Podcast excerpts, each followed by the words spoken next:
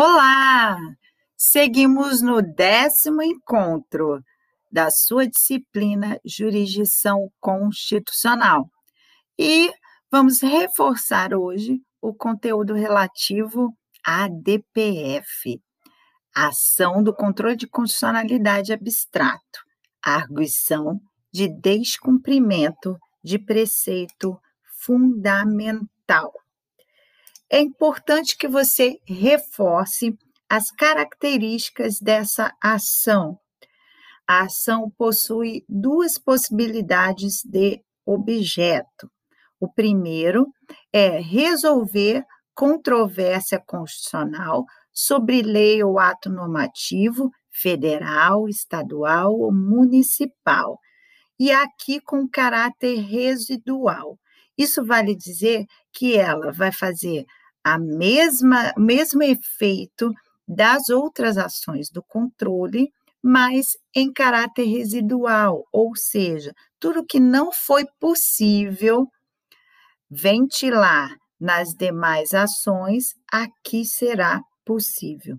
Por isso que a ação é comumente utilizada na uh, controvérsia constitucional acerca de lei municipal, já que não é possível fazê-lo em sede de ADI, que permite somente controvérsia de lei ou ato normativo federal e estadual. Na ADC, abrange somente lei federal. Então, aqui é possível questionar constitucionalidade de lei municipal. Perceba que esse caráter residual é importante e é requisito da ação.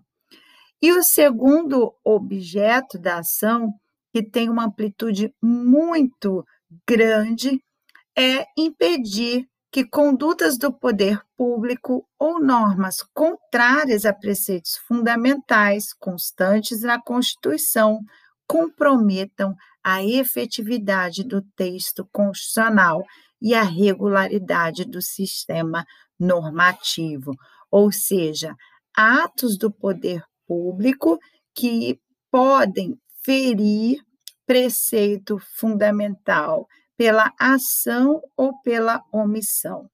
E aqui a gente tem um espectro muito amplo para esse objeto, porque de repente, você pode ter questões de inércia nas políticas públicas necessárias à efetivação de um preceito fundamental, um ato específico do poder público que vai lesionar um preceito fundamental.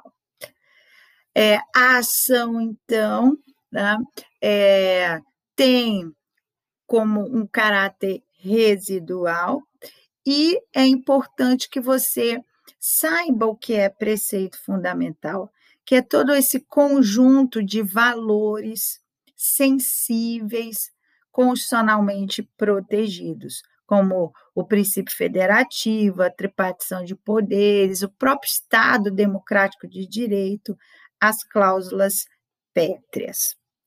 É importante destacar os mesmos efeitos das outras ações, ex tunc, vinculante e erga omnes. E no polo passivo da ação, que não é configurado como nas outras ações, é possível incluir e requerer a manifestação desses entes, dessas autoridades que lesionaram o preceito fundamental. Nós tivemos importantes discussões a partir da DPF.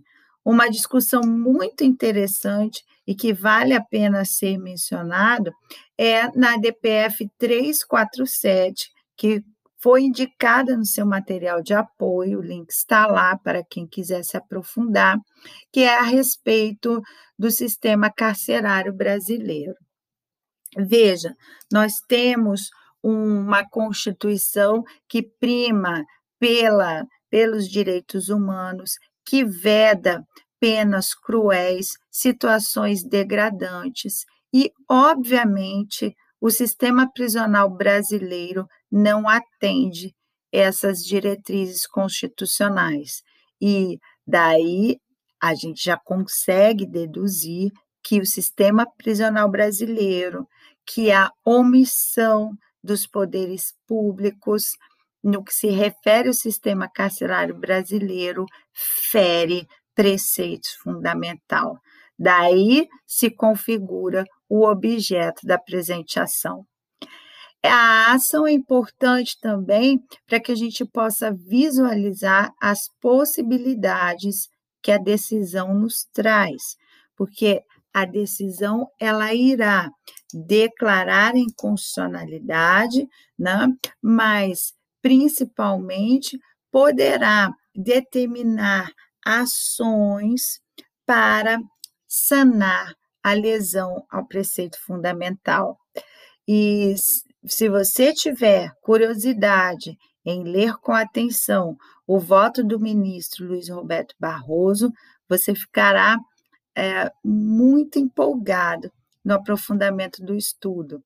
E nessa ação foi determinada ações ativas dos poderes públicos é, em relação à melhoria do sistema carcerário, como, por exemplo, a liberação de um fundo da União, como, por exemplo, a realização prévia de audiências de custódia para aqueles que são presos. Então, vejam que é, ações que são corriqueiras, que são procedimentos adotados ultimamente, foram definidos em sede de ADPF.